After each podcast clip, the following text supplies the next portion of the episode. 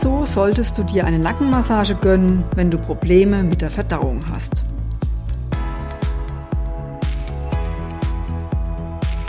In dieser Folge geht es nochmal um Übungen, wie du auf einfache Art und Weise deinen Parasympathikus, dein Bremspedal, trainieren kannst und damit die gesundheitlichen Folgen von Stress minimierst. Welche das sind, habe ich in der vorherigen Folge bereits ausführlich erzählt. Falls du noch nicht reingehört hast, es lohnt sich. Hier nur so viel. Dein Nervensystem steuert alle deine Vorgänge im Körper. Wenn du dich aufgrund von Stress ständig im Überlebensmodus befindest, hat das heftige Auswirkungen auf deine Gesundheit. Doch erst einmal herzlich willkommen und schön, dass du zuhörst.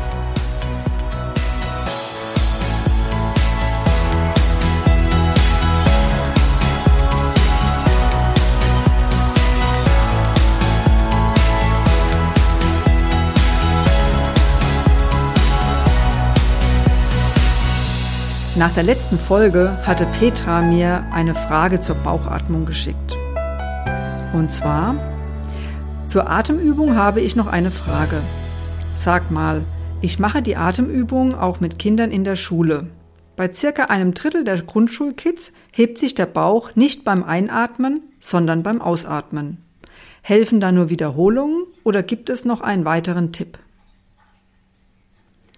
Liebe Petra, erstmal, ich finde es total schön, dass du solche Übungen mit Kindern in der Grundschule machst. Ich glaube, das wird in Zukunft noch viel wichtiger werden. Vielen Dank, dass du das bereits den Kindern zeigst. Jetzt zu deiner Frage und zu allgemeinem noch zum Bauchatmung. Wieso hebt sich manchmal der Bauch beim Einatmen und manchmal beim Ausatmen? Vielleicht haben das auch noch andere Zuhörer bemerkt. Grundsätzlich gibt es zwei Arten zu atmen, die Brustatmung und die Bauchatmung. Bei der Brustatmung werden vor allem die Zwischenrippenmuskeln angespannt. Die Rippen heben sich und häufig werden auch die Schultern nach oben gezogen. Dadurch weitet sich der Brustkorb. Probiere es gerne mal direkt aus. Atme bewusst tief ein, indem du deinen Brustkorb weitest und sich die Schultern etwas heben. Und was passiert mit deinem Bauch? Der geht dabei automatisch nach innen, oder? Beim Ausatmen passiert genau das Gegenteil. Der Brustkorb zieht sich wieder zusammen, die Schultern sinken und der Bauch wölbt sich nach vorne. Diese Art der Atmung führt übrigens im Laufe der Zeit zu Verspannungen im Schulternackenbereich. Das Atemvolumen ist bei der reinen Brustatmung weniger. Deshalb bekommt der Körper wesentlich weniger Sauerstoff was dich müder und unkonzentrierter sein lässt. Bei der Bauchatmung spielt das Zwerchfell die Hauptrolle. Ich will dich nicht mit Anatomie langweilen, deshalb nur kurz. Wenn das Zwerchfell sich anspannt, gibt es Raum im Brustkorb frei, und zwar nach unten, und engt den Raum für die Bauchorgane etwas ein. Die Folge, der Bauch schiebt sich nach außen. Beim Ausatmen auch hier wieder die gegenläufige Bewegung. Das Zwerchfell entspannt sich und gibt den Bauchorganen wieder mehr Platz, sodass der Bauch wieder nach innen geht. Jetzt zurück zur Frage von Petra und den Grundschulkindern. Und vielleicht ging es ja auch dem einen oder anderen so, dass euer Bauch nicht sich so richtig mitbewegen wollte beim Einatmen oder nicht nach außen gegangen ist beim Einatmen. Wenn Kinder gestresst sind, atmen sie automatisch, wie wir, wie wir Erwachsenen auch, flach und schnell mit Hilfe der Brustatmung. Ich kann mir gut vorstellen, dass gerade die Kinder, bei denen die Bauchatmung nicht funktioniert, gestresster sind als die anderen. Vielleicht fühlen sie sich auch unsicherer. Und gerade deshalb ist für diese Kinder die Übung mit der Bauchatmung besonders wichtig.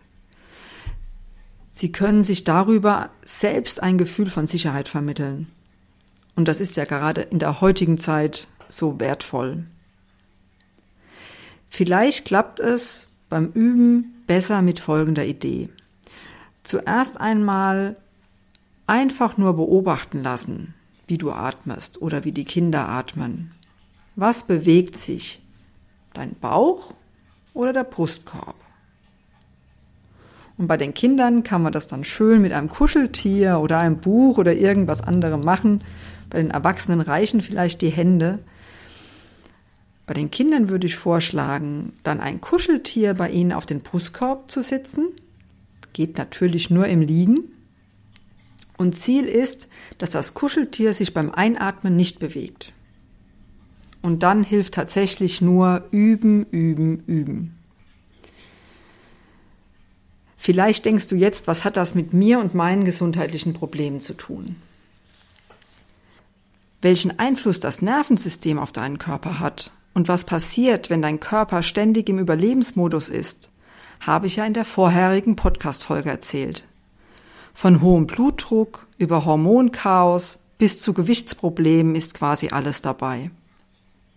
Häufig ist es auch ein Teufelskreis aus Stress, Krankheit und daraus resultierendem größeren Stress für den Körper, der wieder zu mehr Beschwerden führt und so weiter.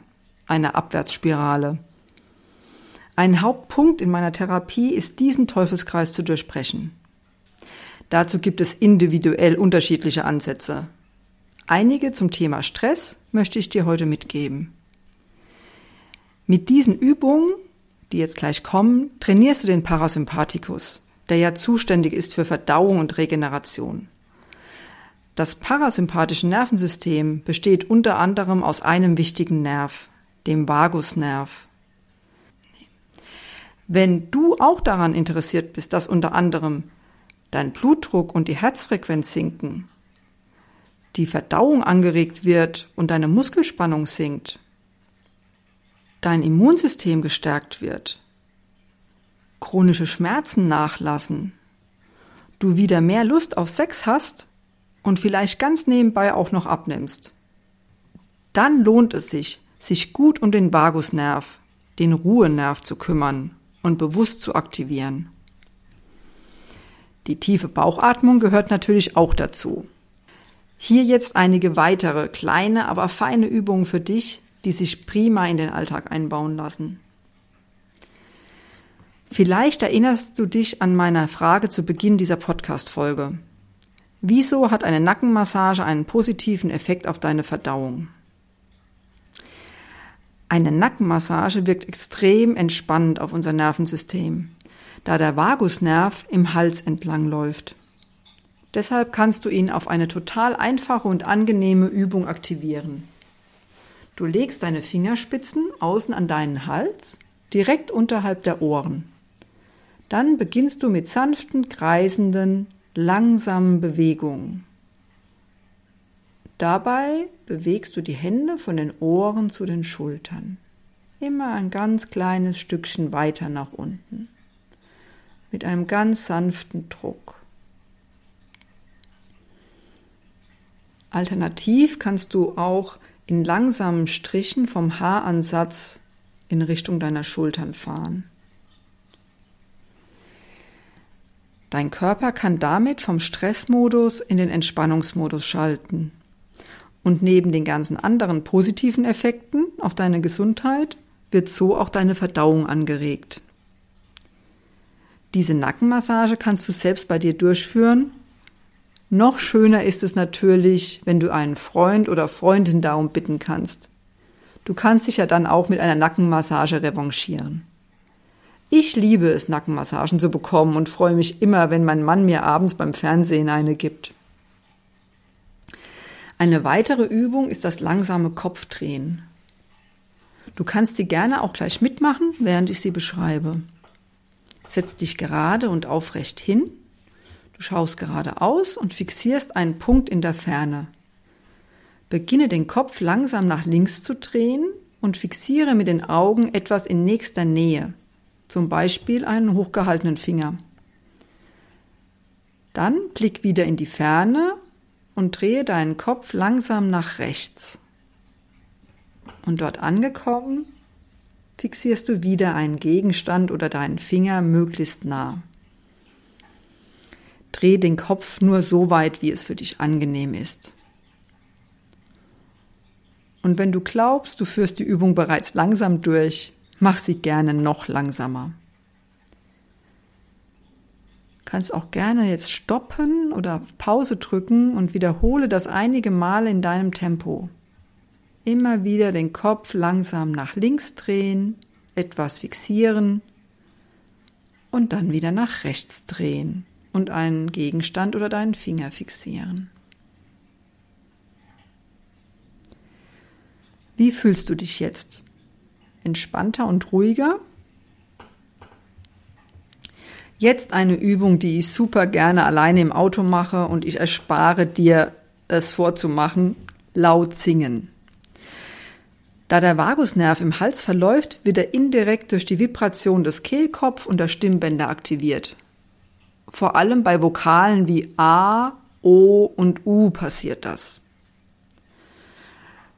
Du kannst dir das auch bei der tiefen Bauchatemübung aus der vorherigen Podcast-Folge zunutze machen, indem du beim Ausatmen durch den Mund verschiedene Töne ausprobierst oder auch ein Brummen. Laut deine Lieblingslieder mitsingen hilft aber auch und macht noch dazu super gute Laune. Wenn du es nicht so mit dem Singen hast, dann kannst du alternativ auch einfach gurgeln. Damit wird auch der Vagusnerv aktiviert. Eine weitere Übung für morgens unter der Dusche. Lass kaltes Wasser langsam über Beine und Arme laufen. Beginne bitte herzfern mit dem rechten Fuß. Also rechter Fuß hoch bis zur Hüfte, dann den linken Fuß und wieder hoch bis zur Hüfte. Danach der rechte Arm von der Hand bis zur Schulter, dann den linken Arm von der Hand bis zur Schulter. Danach vor allem über den Hals und den ganzen Körper laufen lassen. Falls du jetzt denkst, boah, nee, das mache ich niemals, kenne ich total gut. Ich habe es auch nicht so mit kaltem Wasser und bin sehr überrascht, wie gut man sich daran gewöhnen kann, wenn man mit etwas lauwarmem Wasser anfängt. Also mein Tipp, fang einfach mit lauwarmem Wasser an und steigere dich dann langsam Richtung kalt. Es ist erstaunlich, wie sich der Körper daran gewöhnt. Die Kälte dämpft den Sympathikus und aktiviert den Parasympathikus. Damit startest du dann wach und gelassen in den Tag. Es gibt natürlich noch viele weitere Dinge, die du tun kannst, um dein Stresslevel allgemein zu senken. Ein Spaziergang im Wald oder Feld, ein gutes Gespräch mit einer Freundin, das Streicheln von den Haustieren, von einem Hund oder Katze oder Kaninchen, bewussterer Umgang mit Nachrichten und so weiter und so weiter. Schreib mir gerne in die Kommentare, was dir besonders hilft. So viel erstmal zum Thema Stress. Nächste Woche geht es um ein Thema, zu dem ich vor kurzem folgendes Feedback erhalten habe. Liebe Claudia, ich will dich nur kurz an meiner Freude teilhaben lassen. Ich mache es heute den zweiten Tag und es geht mir fantastisch damit. Bin echt begeistert. Wenn das anhält, war das ein Mega-Tipp von dir. Was es war, erzähle ich dir nächsten Freitag.